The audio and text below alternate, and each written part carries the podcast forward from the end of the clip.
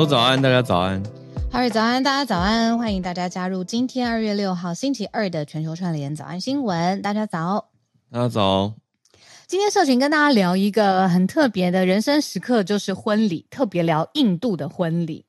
我觉得这一题很酷，因为聊完印度以后，大家应该会感觉说，哎，好像也可以延伸到不同地方，都有受到一些科技啊或趋势潮流的影响。嗯，我们特别聚焦在最近啊，印度的婚礼上面出现了一股热潮，就是呢，在过去啊，呃，印度的婚礼可能会以宾客作为主角要招待嘛，宾主尽欢，然后当然，呃，大家要庆祝新人，呃，这么重要的时刻。但是呢，自从对，嗯，我觉得对印度婚礼的印象就是服装很华丽啊，很盛大，人很多，要跳舞啊。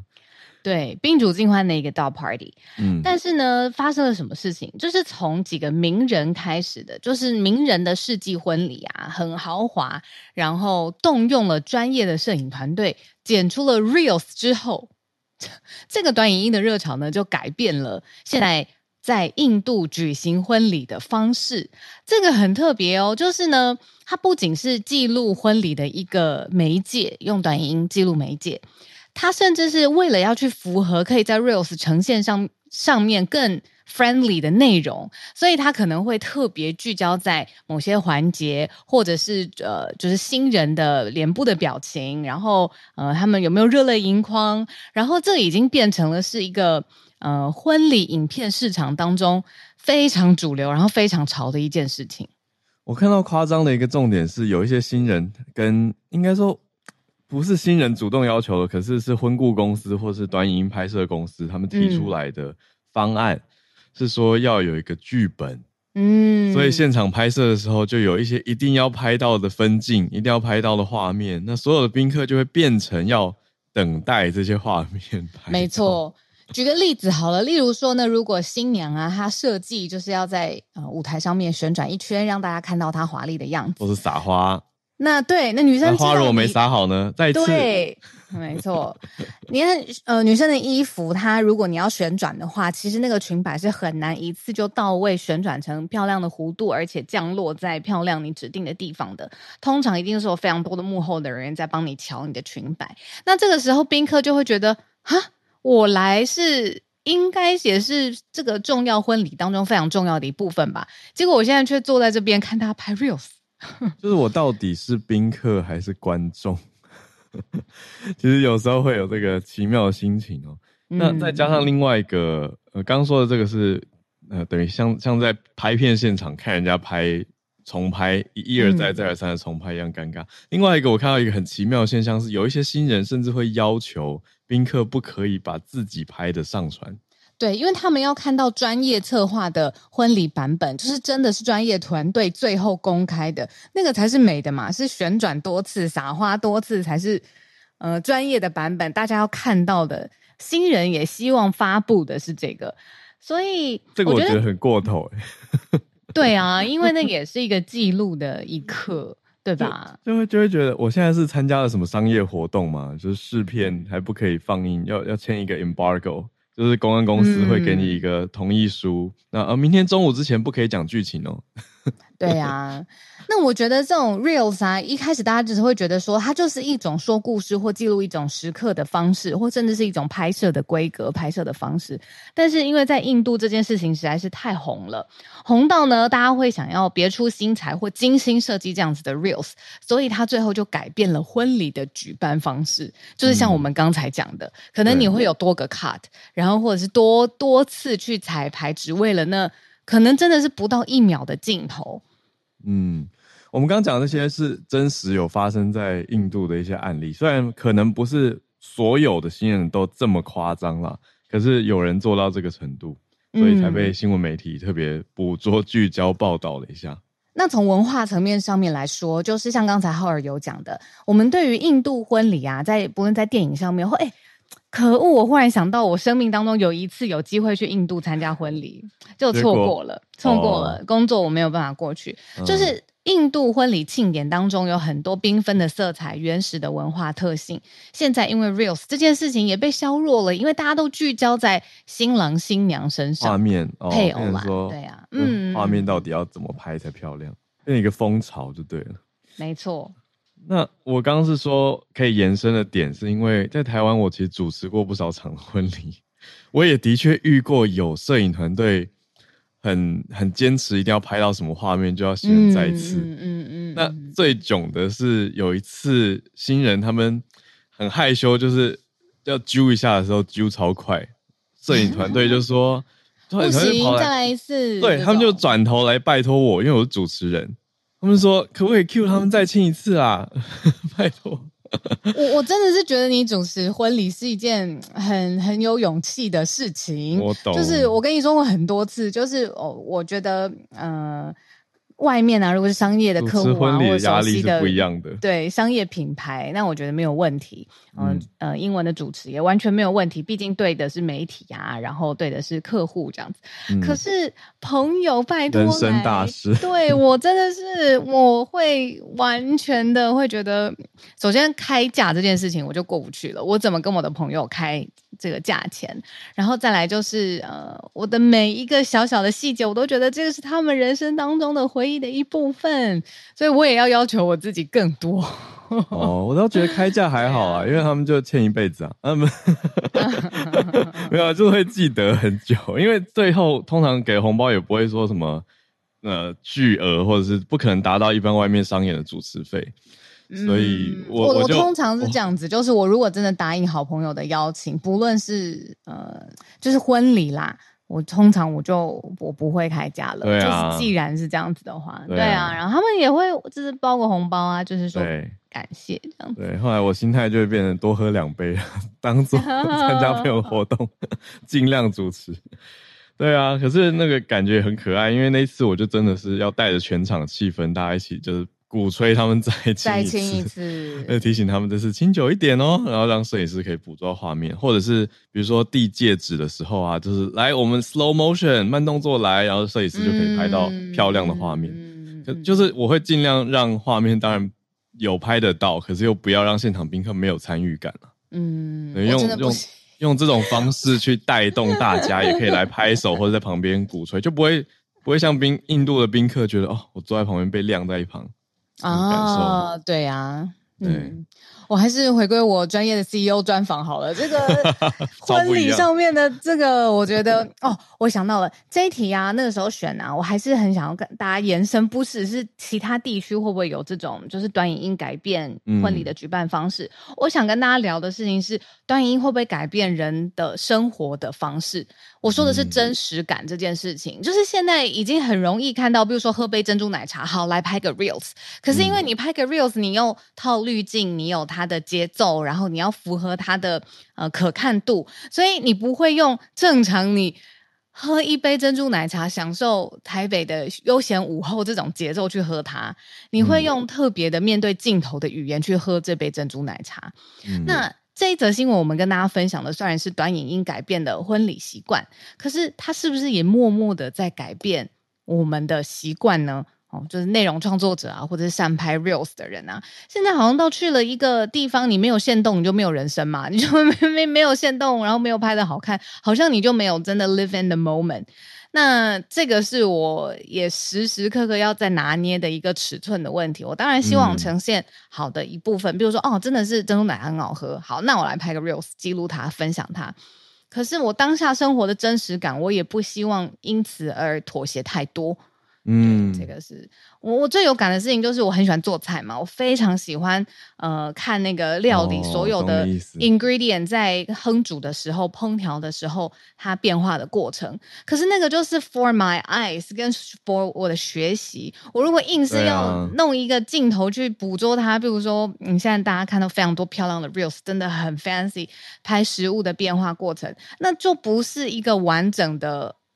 体验。一首曲子，对啊，就不是一个嗯、呃、做菜的曲子，对啊，它会中断非常非常多次，然后要调、要擦、要打光、要不不不不这样子。我觉得就是拍摄会变成很多额外的工啦，就要拍的很漂亮或专业的话，对啊，就就要另外变成一个拍摄工作。那就算是很多拍法嘛，你刚刚讲的那种拍法是哦，要去一边一边做事一边取材，我觉得那个根本其实就是打断体验的一件事情。嗯，可是有一些拍法是不管怎样，我先把现场的灯光跟摄影架好，我拍完之后再来后置或者配音，但是很累，就是拍完之后你还要再去想说，哎，我今天来到了一家什么什么的店哦，然后就介绍的那种，其实那等于是你要再 revisit the experience。那有的人会喜欢这样子，我我我听过，我身边有些朋友他们很喜欢剪接，可是我真的没办法，我会觉得我已经体验完了，我为什么要再 重重来一次？所以每个人个性，我觉得也有关系。嗯，我身边是有做健身或运动 content 的人，他们呢就是先录完整个，比如说他要教大家跟大家分享的一套健身的方法 tutorial，嗯，然后他回去再去拆解自己的动作，啊，重新做 voice over，然后跟大家说：“哎，欸，我现在在做的是这个脚下 squat 的动作，嗯，那你要特别注意你的膝盖跟你的脚趾。啊”你看这种拍法其实就不会打断他当下的体验，虽然他脑中可能在想说他之后回去要怎么介绍、怎么剪。可是他现场的体验至少是完整的啦，嗯，可是就是后置很费工啊，他也要愿意做这件事。嗯，以讲回来，就是以婚礼举行方式这件事情，我觉得大家是不知不觉的在过程当中就慢慢被 nudge 了，就是被改变了，因为短影音需要好的呈现。那我现在只是想跟大家分享，就是说日常生活当中，如果我们可以自己有意识一点。想说哇，会不会影音也改变了我的生活方式？你可以决定要或不要的。有啦，一定有。就是光从 V 八，对不起，我讲出这个词哦，复古的词汇。因为我小时候，我们家我我我们家老爸是喜欢拿着 V 八拍我跟我弟的，所以我就有印象。其实小时候有时候有时候蛋糕什么要再一次啊，你懂我意思吗？就是我刚讲完印度，突然发现，哎，我们小时候其实也有类似的一些体验，就是为了镜头而做一些事情。那那其实就是一种生活的改变，嗯、因为科技而改变。嗯嗯嗯。当然，我们也可以用用小时候很叛逆，就直接说不要，就把蛋糕吃掉，或者什么的，就就是一定一定会有一些这种科技跟生活的摩擦跟变化，嗯，很有趣啊。那就要调试喽，或自己做出有意识的决定。搞不好有人就是喜欢他的生活，整个就是要被 reels 很漂亮的记录下来。他再多的功夫，再打断再多次，他也。在所不惜，因为他觉得最后那个 reels 就是他呃生活的重现，或是更好的版本、更精致的版本，那也 OK，就是不要无意识的被改变了，这样子就好。对，我觉得跟新人啊，跟跟影影中人的这种创作欲望，还有他对这个所谓作品的想法，都都还蛮关键的。有的人就觉得还好，我只是请人来记录，那没拍好，或者那个很真实。有的人就会觉得不行，这是。我十八岁的记录，或者是我想到的是一些，呃，比如说我听过有些小王子、小公主，嗯，爸妈会帮他们请那种婚顾或是一个拍摄团队去记录他十八岁的成年 party，对，那种就会觉得哇，要弄，不是听过还有烟火什么的吗？嗯，就很夸张嘛，对啊，所以我觉得啊，跟个性啊，跟各种因素都还有关系。嗯，好，我们今天社群 太太有感了，延伸比较久，那。来准备整理一下今天的四题盘点。第一题非常严肃，嗯，嗯，没错，那大转换一下气氛。好，呃，第一题跟澳洲和中国有关系，但聚焦在一个人身上，嗯、是一位作家，他是澳洲的作家，澳洲国籍，澳籍作家，叫做杨恒军。嗯、他在中国被一九年被逮捕之后呢，嗯，就常常发表一些。同情中国民运的文章了。那现在经过几年的时间之后，现在中国出现了一个审判，判他死刑，但可以缓刑，缓期两年。所以现在变成一个国际的大关注点，就是澳洲当然非常非常的大抗议嘛。那其他国家也在看，那中国也必须要做出一些回应。这是今天第一大题，比较严肃的。那第二题呢？则是嗯，嗯，天然灾害，讲的是智利的野火。嗯嗯，我们好像比较少讲到南美洲的大火野火。嗯，嗯，对，之前讲过澳洲的嘛，还有加拿大的。那现在比较大的野火，这几几一阵子冒出来的是智利。那这个野火的罹难人数还在持续的攀升，已经破百人。嗯，所以智利总统也当然非常关切这件事情。第三题则是一个很奇妙的。题目这个画风跟前面都很不一样，是北韩，可是北韩的假睫毛，这个这题超妙的产品，对，它有办法成为一种规避制裁的 管道吗？呃，它怎么进到西方世界呢？嗯，就是西方国家，它就是化身为中国制造，嗯，这样就可以成功出口了。好，最后一题则是德国在谈一个设置，叫做难民付款卡。嗯，有人说好，有人说烂，呃，到底是怎么回事？到底是提升效率，还是侵害了人的自由？这个我们也放在后面来讨论。嗯嗯，好吧，那我们就先从这位澳籍作家杨恒军开始。他的名字还改过了，他的本名呢不是杨恒军，他的本名叫杨军，军是军方的军。为什么他的身份特别特殊呢？哦、是因为他过去在中国生活的时候，他在中国的外交部。啊，有任职过。那后来呢？他在一九九九年的时候，嗯。嗯，移民到澳洲，那这个时候呢，他的身份就改成作家，然后在海外呢发表各式各样不同的文章类型。那其中就有一部分，大家去看他的作品的时候，媒体是解读说，其实对于中国政府的直接批评都已经是非常婉转了。但是他就是以中国民运或者是中国人民的心声，常常表达同情，跟他们站在同一阵线。好，那这样子的作家风格怎么了呢？他一九年的时候，他跟他的太太那个时候从纽约，然后要搭飞机前往目的地，在广州转机作为一个中间的中继站的时候，他就被逮捕了。就是隔了这么久，更正一下，我我刚我刚讲成逮捕后发表文章，嗯、不对，是逮捕之前常常发表对一些同情中国民运的文章。那他在网络上面使用的称号是“民主小贩”啊，小贩卖的这个小贩。嗯，他。在 Twitter 上面，X 上面的追踪者是有超过十三万多人哦。对，没错。他也没有直接批评北京当局，没有说是回避的。就是对于中国政府，他当然知道那个嗯、呃、界限在哪里嘛。那只是他过去曾经任职的单位，跟他后来作品的风格的取向，这件事情让他在你看，他一九九九年呃移民到澳洲，二零一九年在广州机场被捕。中共呢是说他是涉嫌从事危害中国国家安全的犯罪活动，那结果就直接拘留他了。在广州逮捕之后，就直接拘留他一年多之后呢，就正式提出了指控。指控内容是间谍罪。对呀，对，这就是隔年二零年的十月的时候。那再后来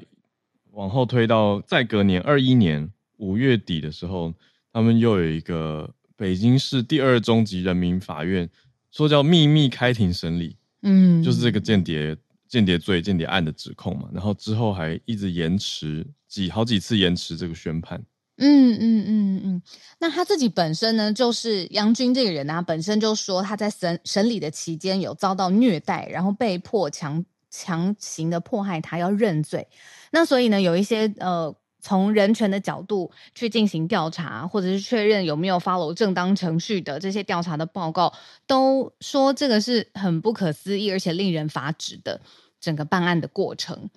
那最后，我们今天跟大家分享的这则新闻的主旨，就是他最后的判决已经下来了，嗯，就是死刑，但是可以缓刑。这是一个非常极端的呃判罪的结果，因为他很有可能，因为他现在一直。一九年在广州被捕之后，就一直被拘留嘛。然后，嗯、呃，现在判决下来，很有可能外界预估说他会死在狱中。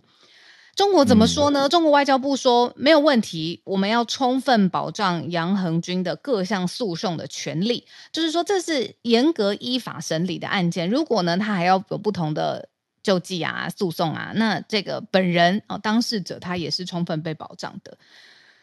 哎。他现在五十八岁。那关于说他为什么有人说，哎，他担心他在狱中的健康状况很大的一个点是他儿子人在澳洲，就对外说爸父亲的健康状况并不好，嗯，而且没有及时治疗，所以才担心他可能会在狱中，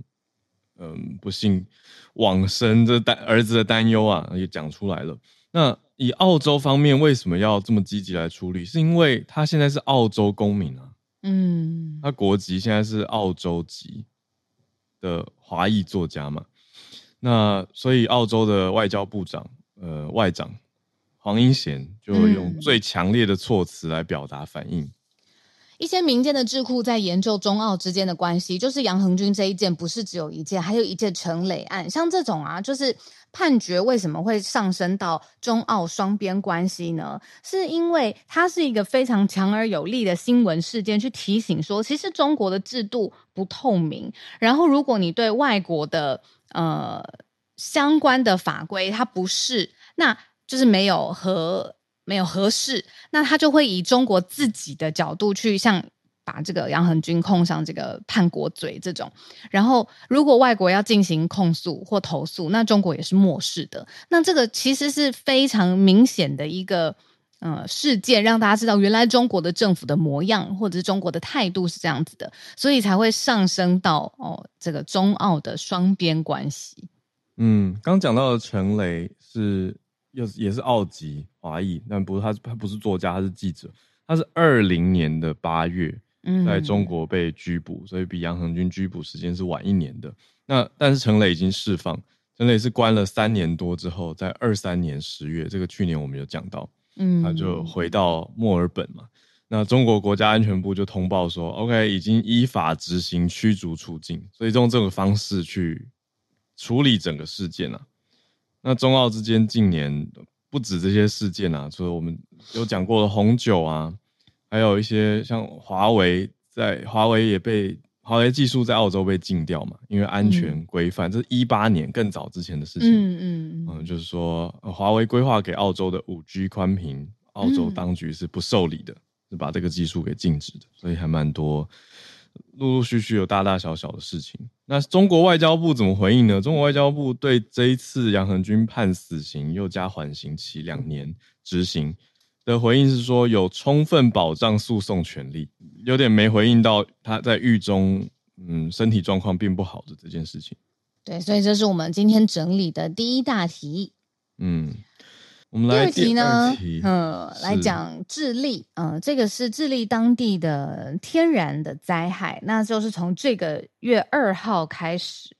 的一个非常猛烈的大火。然后威胁着在智利，呃，这两个地名可能大家比较陌生哦，一个叫做比纳萨嘛，然后一个叫做瓦巴莱索，这是游客非常喜欢的，呃，在智利的外边比较外围的地区。那如果加起来，就是都会区的居民其实有一百多万人。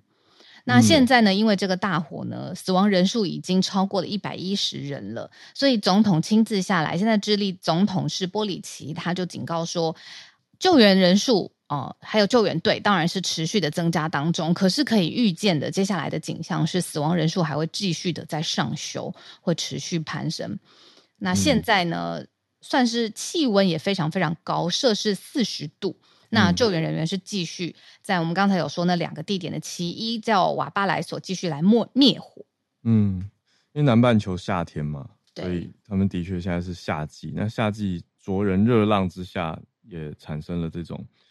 呃野外的大火，嗯，对，是说在智利的中部地区的野火，嗯，它的密集程度呢是一天哦，内政部他们自己的内政部就公布说，全国就一百六十五起的火灾发生，哇，那因为这些火灾呢，有一万上万间的这个房屋受损，嗯、而且呢还有土地。超过两万公顷的土地被烧毁了，所以他们现在出动的上千名的消防员、上千名的军事人员还有志工，就全力去投入灭火了。嗯，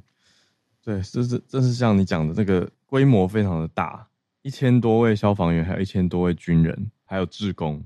对，都投入到灭火行动当中。好，这是智利野火的消息。那我们来到第三题。是稍微呃异色一点哦，对，还蛮奇特的一个主题，就是北韩原来首先我第一个惊讶是，OK，原来北韩要在生产假睫毛，然后第二个点是他们还要化名成中国制造，假装是 Made in China 来进到世界各地的美容店。那那第三第三层我就会自己多想象说，难道背后有什么阴谋吗？但没有啦，以新闻资讯来说，我们目前只看到明确的是前两件事情。就是首先，北韩有生产假睫毛，路透社报道。但第二点就是他们会包装成 Made in China。以这个跟假睫毛共生共存，我已经十多年的我本人呢，我现在才知道，原来我真的这个重度用户。嗯、呃，我我经历过各式各样的假睫毛，从以前在电视台播新闻的年代，假睫毛年代脸脸皮以上高 蛮高的地方，因为这样子会它一整片的哦、呃，可以把你的眼睛就撑得又大又圆，然后到后来自然型的 眨眼睛，对，哦、呃，像一片雨伞那样子的，对，然后后来自然型的一根一根的种的睫毛，然后到呃，它里面的睫毛也可以有不同的颜色，然后粗细。反正我是一个假睫毛专业户啦，那 我才知道我的这个知识上面有缺口，因为呢是这一则新闻我才知道，在中国青岛平度这个地方呢是全球睫毛之都。这个地方呢，有世界各地来的这个睫毛原料，哦、然后加工之后再出口。那其中很大一部分就是从北韩会送进来，所以北韩供应链跟平度这个地方位在中国青岛这个地方是对供应链的关系。哦、那这平度的公司就会进口北韩的假睫毛，重新包装、重新加工之后再出口。所以就是在这一段，它可以直接把它写成 Made in China。但是呢，不改为它原来的主力。其实假睫毛现在是北韩的主力商品。哦，就又不能说它错，因为它的确是 processed and packaged in China，对不对？它包装跟加工都是在中国山东青岛的平度。那这对很特别的事情就是，如果有国际制裁，比如说现在有很多呃，我们在报道乌俄的时候也说，国际如果要制裁俄罗斯普丁他们入侵的行为，那可以就呃贸易上面的清单去说这些东西不准他们再出口了，或其他国家也不准卖了，呃，嗯、自己的国家不肯进口。那当初规范的时候，似乎没有想到假睫毛这一项。对于北韩来说，这个东西是可以卖的，是可以卖出国的，而且也会有地方接收的。所以呢，嗯，假睫毛或者是假发这一类的产品呢，哦、如果从北韩出来，就没有违反国际法。对，那这样讲下来，怎么会突然我瞬间脑中的画面是很多毛发茂密的北韩人，然后使用了他们的东西做做成半成品，然后那个供应链连到中国山东青岛。不知道他们自己本国人会不会用啦？我们有一个北韩吗？北韩北国本国人？对啊，北韩北国人，他搞不好没有在用大量的假睫毛啊。哦，所以就输出。对啊，就是单纯的输出啊，就像我们生产那么多的晶片，也不是全部都给台湾的企业啊，这种意思。哦，我的意思说，因为假发的原料应该是一一部分的真发吧。哪有啦？现在就是化学的合成啊，哦、化学纤维啊。我想错了，我以为是。哦，你说他们本人睫毛跟发都很茂密，没有啦，现在全部都化学合成的，化学合成纤维。对，我刚才也想到另外一个面向，就想说要这么茂密，不是要很多营养吗？那是 对不起，对不起，不是从真人上面来，要不然那个成本吓死人了。对对对对对对对啊！好好，抱歉，好。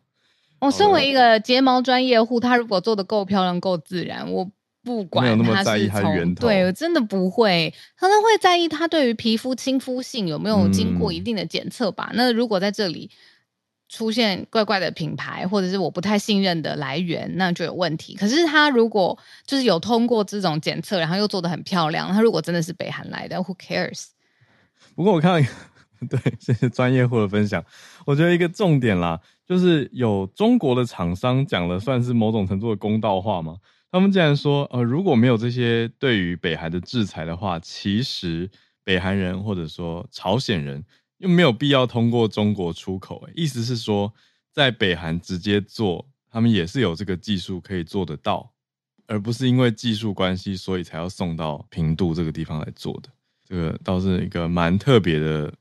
呃，专业分享吧，特别吧，嗯，好，我看到一个金融制裁的经济法的制裁的漏洞啦，就是大宗的物品啊或科技的东西很容易被想象军事的来源，像我们昨天提到的这种呃机械，我觉得都很能想象，没有想到就是假发或假睫毛这一类的产品。因为这种实体的贩售跟可能，比如说有要做这种金融制裁的国家，跟他们的金融体系联动程度真的太小了，所以没有想到这种商品的规范。对啊，而且奇妙的是，我在想说，北韩的确对我们大家知道有很多国际制裁，可是主要进的是石油啊、纺织品、啊。对呀、啊，就这种会想得到的东西。就是联合国安理会零六年来就二零零六啊，就一直加加总总有十几个制裁了嘛。那主要是要阻止北韩的核武发展啊。嗯嗯嗯。可是没有直接禁假发或假睫毛，但是。嗯，所以它其实不一定会违反国际法嘛。可是北韩还是走了一个安全的路，嗯、把它变成化身，摇身一变，Made in China，、嗯、中国制造就出去了。好了，我今天最后一题要交给你了，因为我要 biu 出门了、这个。没问题。好，工作任务在身，大家对放心。一边戴假睫毛的过程来听第四题。好，放心。然后呢？来交给我。现在我们来到第四题。我们今天第四题看到的是德国有一个很特殊的嗯一个机制吧。这算是一种电子卡片。那个电子卡片是给难民用的，叫做难民付款卡。什么意思呢？过往大家可能听过或想到过的是给难民一些现金券嘛，或是交换券。那物资啊等等，就让他们的生活无虞嘛，可以照顾到他们的日常生活。那常常以现金券的方式发放福利，可是德国现在推已经推出了一个新措施，就是用电子的卡来代替这些现金。那德国的说法是这样子，行政效率比较高，那又可以减缓难民潮去涌入德国。意思就是说。有一些人，如果你没有来办手续，你没有好好的登记的话，其实你就没有办法拿到这个电子的难民付款卡。所以意思，德国的意思就是说，那我们就照顾有登记的、有守规矩的嘛，合规合法的人。结果反对者就批评说，因为他们看到的是另外一个面向，他们觉得你用这种电子卡，哦，我觉得这是一个关键点，就是德国跟台湾一样爱用现金。这是我实际在那边生活过的，跟后来看到哎各大媒体报道的是一致的东西。他们反对者的批评点是，这些付款卡会侵犯个人自由，所有的记录清清楚楚被政府掌握，而且会加剧德国社会对于难民的歧视。好，那这是从去年大概十一月的时候就在谈的事情。那德国的联邦议会已经同意了，把这个难民付款卡纳入到移民政策的改革里面嘛。那最近这几天，大多数的邦的政府，德国许多邦，那这些邦呢，就在卡片使用标准跟细节上面，终于达到共识了。所以预计今年夏天就要正式的开始。所以因为消息这几天就是共识达成放出来之后，哎，开始有反对的声浪。那他们用的是叫做归呃避难申请者福利法。那目前生活在德国的这些寻求庇护的人，他们每一个人每个月可以跟政府请领大概四百到五百欧元的补助金，实际金额是看家庭状况还有区域的不同来决定的，但范围就是刚刚说的四百到五百。那夏天预计开始实施的就是用电子卡片的方式，所以这些呃需求者呢就会拿到电子卡片，那政府会把福利金汇到这个付款卡里面。那持卡人就可以在德国境内刷这些卡，但是你没办法去提领现金，没办法领出来，也不能拿来转账，你只能拿来消费使用。那主要的支持者是德国的几个主要政党，包括基民盟还有自民党，他们都是支持的。他们说，哎，这样就减少非法移民还有人口贩卖啊，因为算是有一种管制，那就也防止社会福利金被拿去转移到其他的用途，甚至甚至他们还。提出说，本来担心一些救济金、福利金的发放会被一部分的难民再转回母国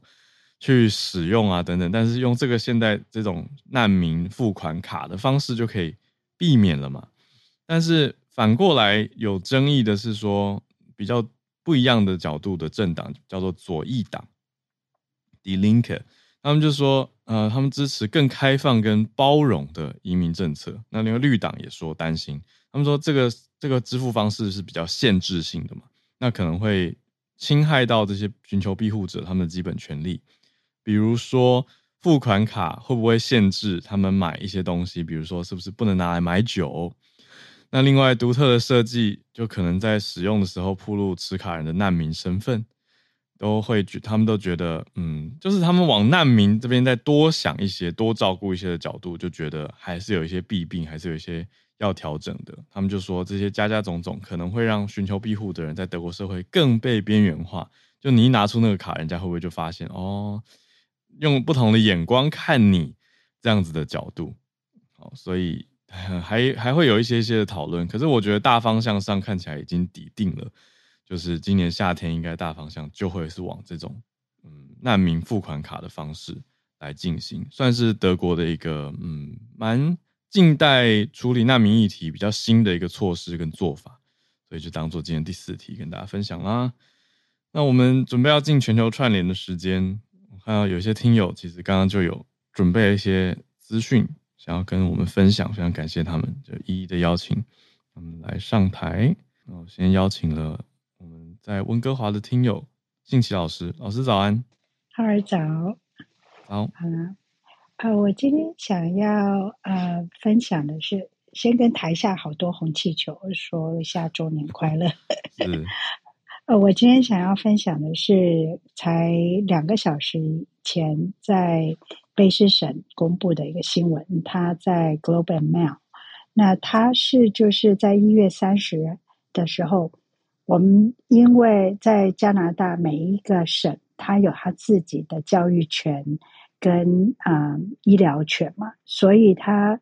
呃卑诗省他有他自己的教育部长，但是有教育部长是专门管中小学的，也有教育部长是专门管高等教育的。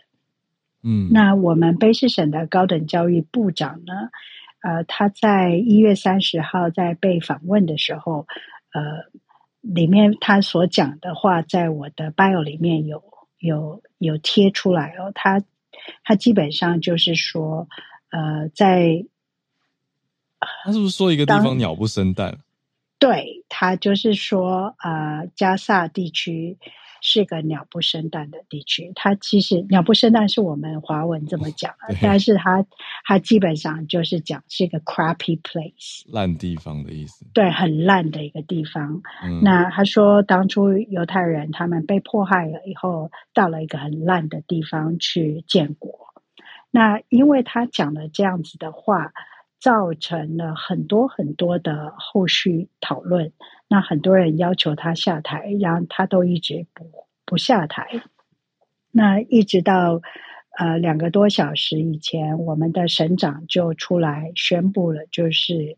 呃他已经被移除了这个职位。那其实这整件事情。呃，让我就联想到了很多的时候，我们听到官员所讲的一些话。他虽然在讲的时候，也许是就是在对话里面，但是没有很仔，对，很没有很仔细的去思考听到的人受众他们的、嗯、的感受。那这个省长在讲说这个高等教育的的的发言，这个部长的发言就是说。他就只讲了非常简短的一句话：“She screwed up”，就是他搞砸了。嗯，嗯，那基本上呃，有很多的巴勒斯坦人，也有就是住在加萨区的这些人们，一直写信去跟省长讲说，他基本上完全就是是一种很歧视、有偏见的语言来描述我们在这个地区长大的。在四零年代的时候，嗯，这个地区其实是非常繁荣的，嗯，不能用这种鸟不生蛋的语词语词来描述我们的，嗯，的国家，我们的地区。哦，他的讲法就会让听的人觉得，好像以色列建国之前的巴勒斯坦这个地方很烂糟糟。对，可是对于当时就已经生活在那个地方的人来说，那个感受非常非常的差嘛。是。那我我就是提提出这个我们卑诗省发生的事情，然后我就回去去查了一下我们自己台湾国内的，是不是有一官员讲了一些话让特定族群觉得不舒服的，然后有没有因为这样子就被要求下台的？下台的好像新闻上都没有像这样子的这么这么快速而下台。对。对，这么快速发展的这样子的事情，那也许以以色列跟哈马斯现在的战争，算是引引起了很多人的一些就是精神紧绷吧。所以当他这、嗯、这么说了，呃，后后果就是引来了真的蛮多的群众愤怒。嗯，台湾台湾，谢谢信乔老师。我想到台湾这边失言的话，大多都是到道歉的这个程程度了，还没有到下台。所以以加拿大这个案例来说，真的是呃上升的很快速，而且蛮果决，做出了一个结果。嗯，这这个题目实在是对啊，我想说哇，他直接讲加萨这个地方要用了这个词，我小小呼应一下是。有的时候，老师刚刚讲到了一个点，就是讲话的人他真的不见得想的那么细，那他的意图不见得也那么的凶恶，可是听的人真的是要要要被顾及到他们的那个观感，可以因为一句话有或无而差很多。我自己最近感觉是因为我去了一个 podcast，那在里面我就讲了一段我。我我的故事嘛，那我那个故事后来因为那个 podcast 他们是很多平台多管道的去播放，就有不同的剪接版本。我后来发现，在不同剪接版本底下人的留言跟感受其实差很多诶，所以就差别只是有没有把一些我讲话的细节剪进去，那个受众观感就非常的不一样。有一边就是对我有一点点意见，那有另外一边就是。一面倒在听我，我觉得我只是讲我一个生活过去的事件而已。可是因为牵涉到种族互动，还有种族歧视的一些啊担忧，所以就变成一个敏感的议题嘛。对啊，所以我就 对于那个讲话者跟听众的观感感受变得非常有感觉，所以那个小小的落差是很重要的。我只能说发言要小心啊，要要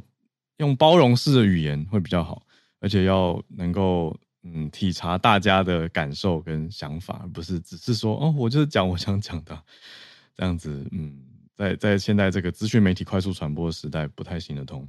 我们再继续连线，跟汉超连线。汉超关注到的是匈牙利嘛？汉超早安，Hello，哈尔早安，大家早安。嗯，对。就是我记得前一阵子我有报过，就是土耳其批准了啊，瑞典加入北约的这个就是呃计划。那现在只剩下一个国家，就是匈牙利。那匈牙利其实，在七天前曾经就说他们愿意说啊，让这个瑞典来加入北约。但其实就是让瑞典加入北约的这个议案，它是需要各国的这个立法机构通过的嘛，就是需要匈牙利的国会通过。那其实这个议案在二零二二二年中旬的时候就已经到了匈牙利的国会，但是匈牙利是一直都是这个搁置状态啊，主要是因为现在匈牙利的执政党，包括他的这个总理就是 Viktor Orban，他其实是十分亲俄罗斯跟中国的，所以他可能就是有点像在从中搞小动作。哎，今天呢，就是北约四国的高级官员啊，包括了这个啊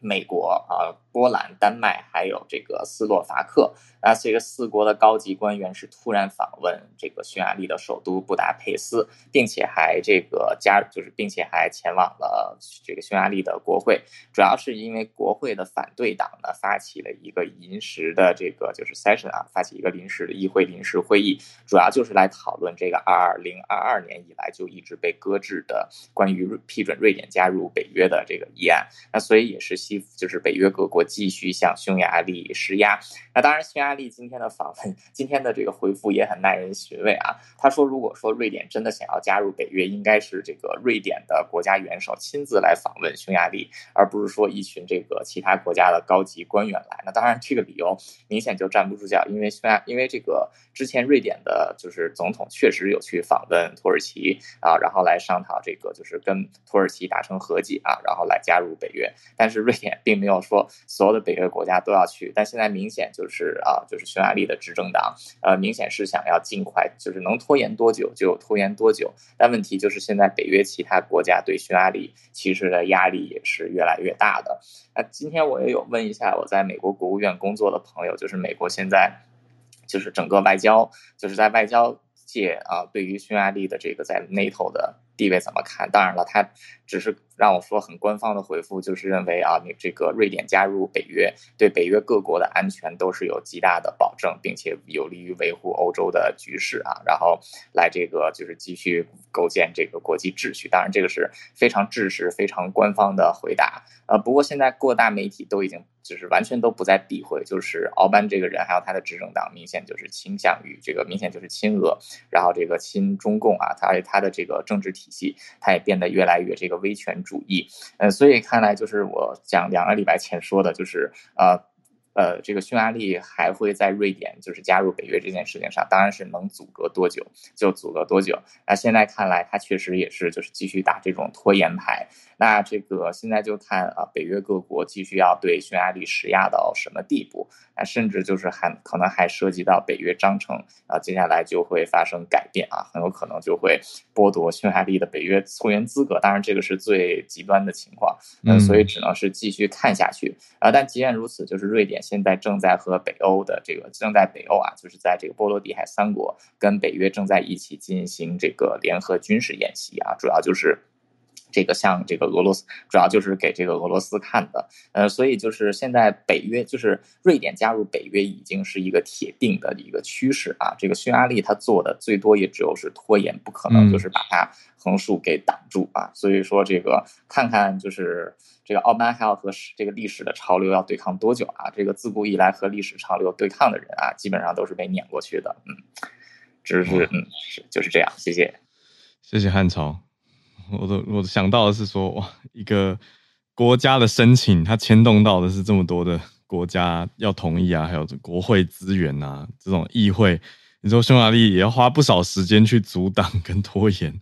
还有临时的议会啊、动议啊等等。那像现在看到的是美国，我我这边资料是美国、丹麦跟波兰的代表都去跟匈牙利施压嘛，就现身在国会。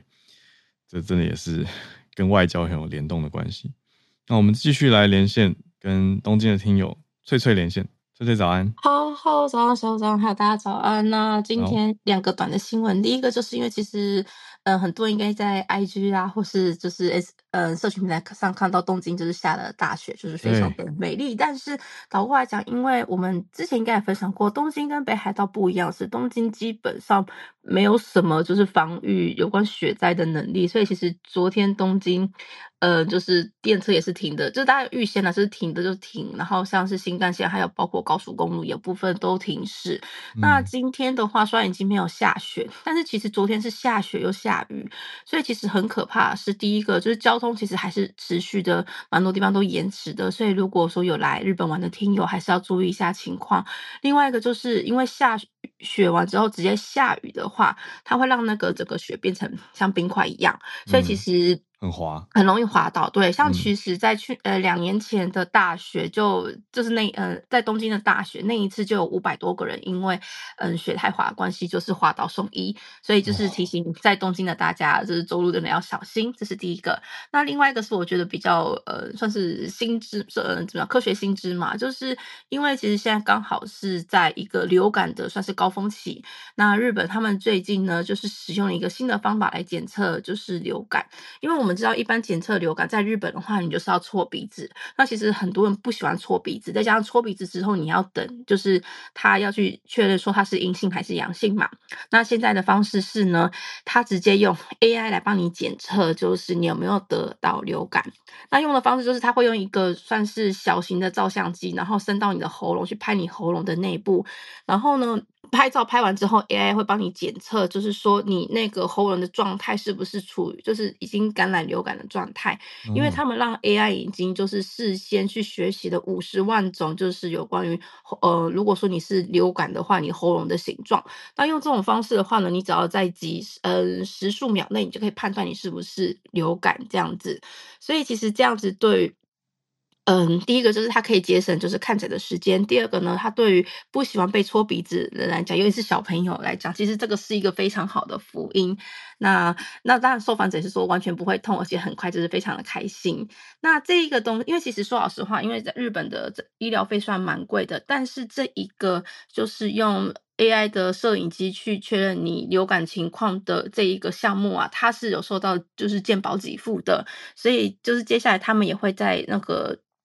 就是全国各地的，就是医院都会导入这一个就是新的就是功能这样子。那是如果说有住在日本的听友，你又很讨厌被搓鼻子的，就是大家有一个新的福音了，不用再被搓鼻子了。好，那以上就是我一个小小的分享，因为我非常期待 James 那一个分享。好，谢谢。谢谢翠翠，我我好奇多问一题就好了，就是他现在是试办阶段，那是民间在办还是还是说政府？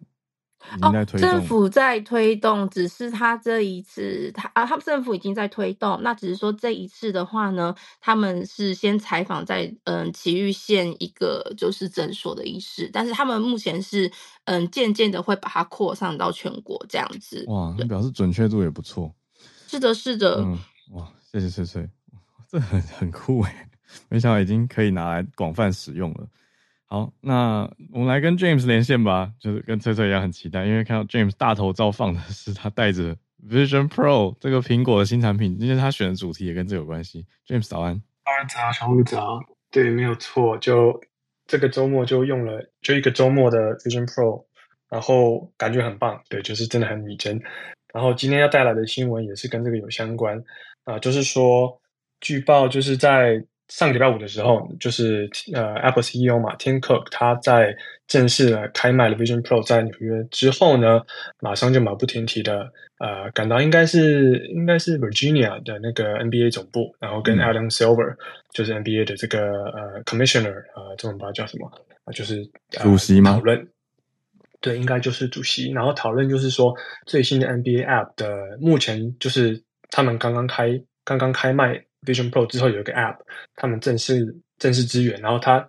就是 walk through 这个 App，然后讨论说未来的更多的在家里看电视的使用情境。对，然后目前这个 App 可以支援啊、五个电视，就是五个五个 games 同时播放，就很像是在呃 Sport Bar 那种概念，就是一次看过你就不会错过任何的精彩片段这样子。然后他们在说在讨论说要。就是以呃，incorporate 要用更多的三 D 的内容的模式来来来录，然后来播放。对，这个三 D 模式就是说，呃，应该就是 Apple 所谓的这个 immersive video。这个呃，我试用过，真的是非常惊人。哦，你说把球赛就用三 D 的方式记录下来，让对用户可以只能用三 D 的方式重播球赛的意思。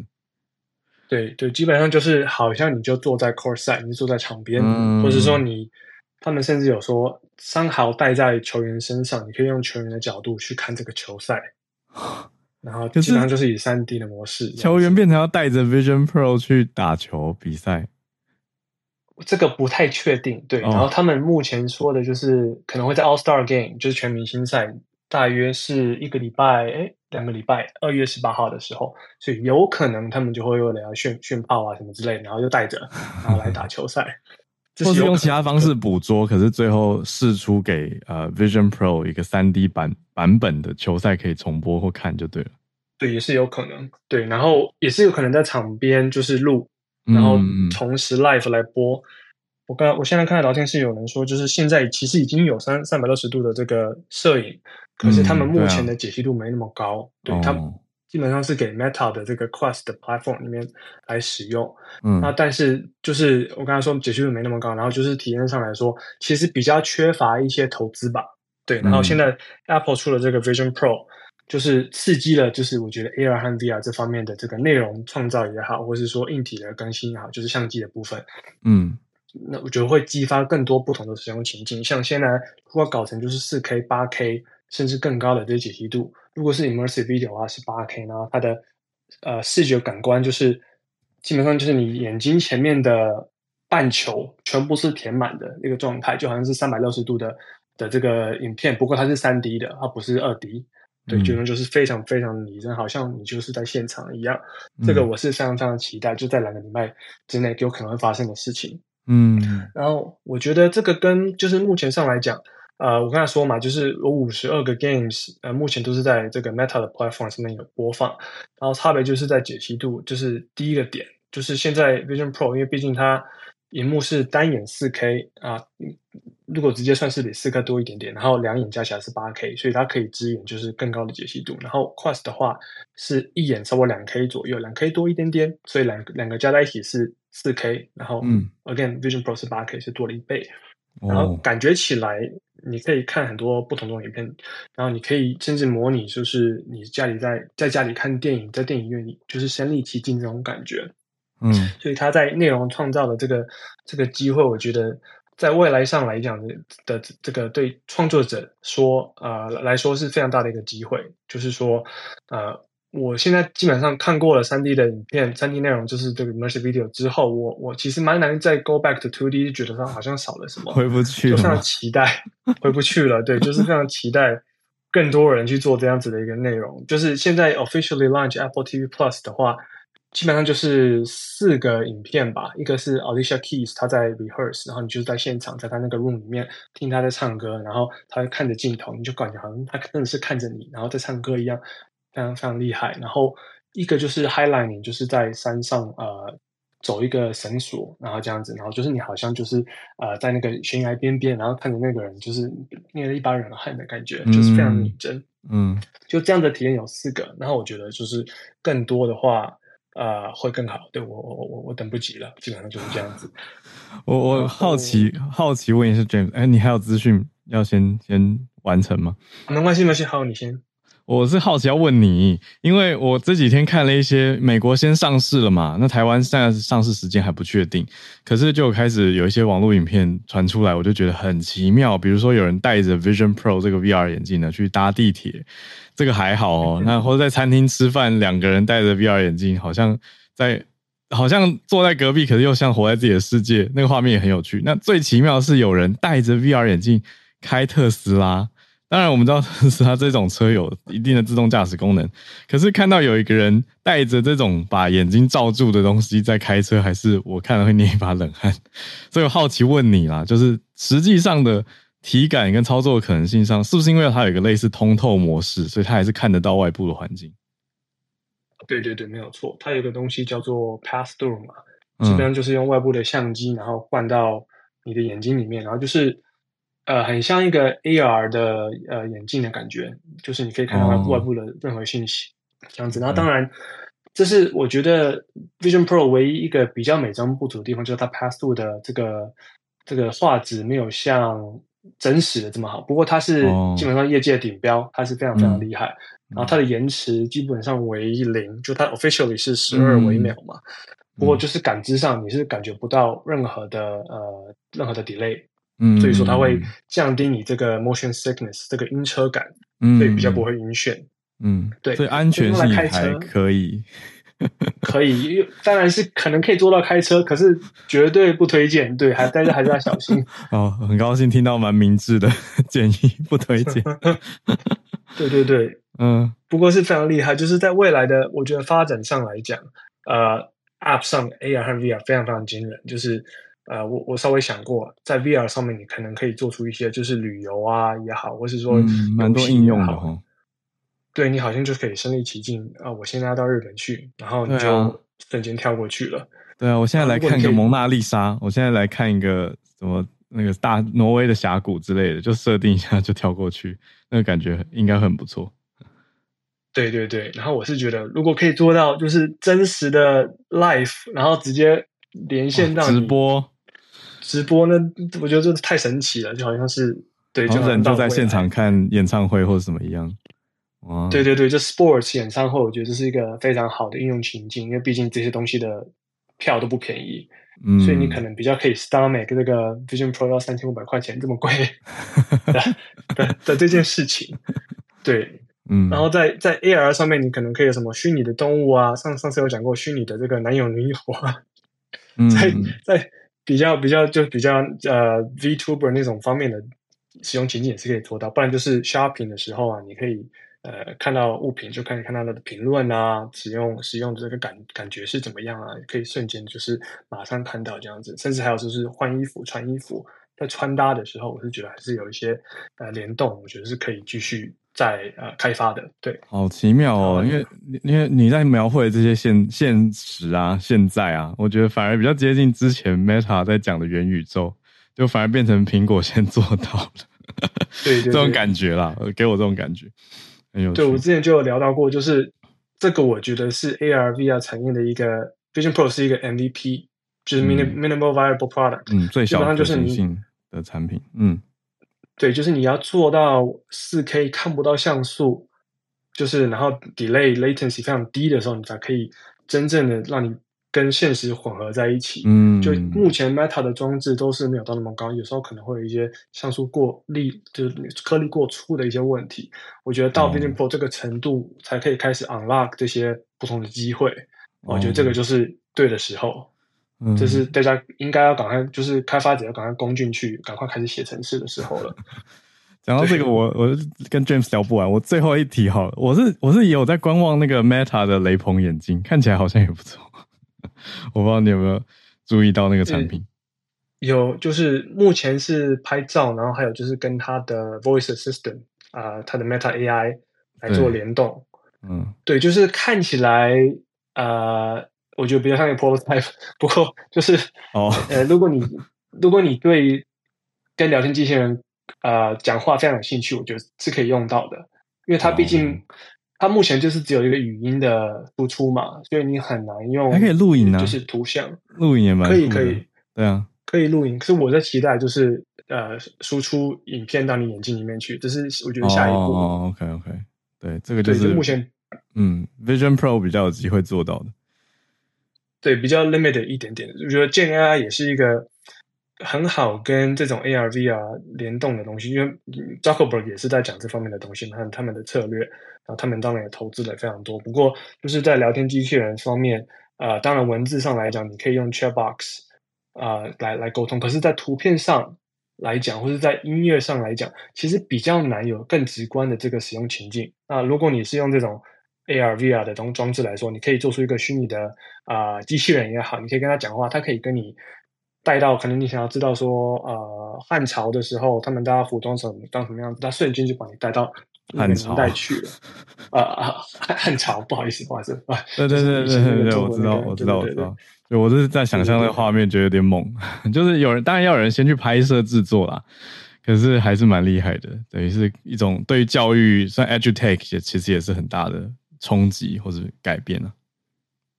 对对对，我觉得非常非常多机会。然后最后面就是对这个、嗯、我们常常讲那个六 G 嘛、七 G 嘛，没有什么使用情境啊。这个三 D 内容多这多加了一个维度，我觉得会把这个 data 使用量拉高。我觉得呃，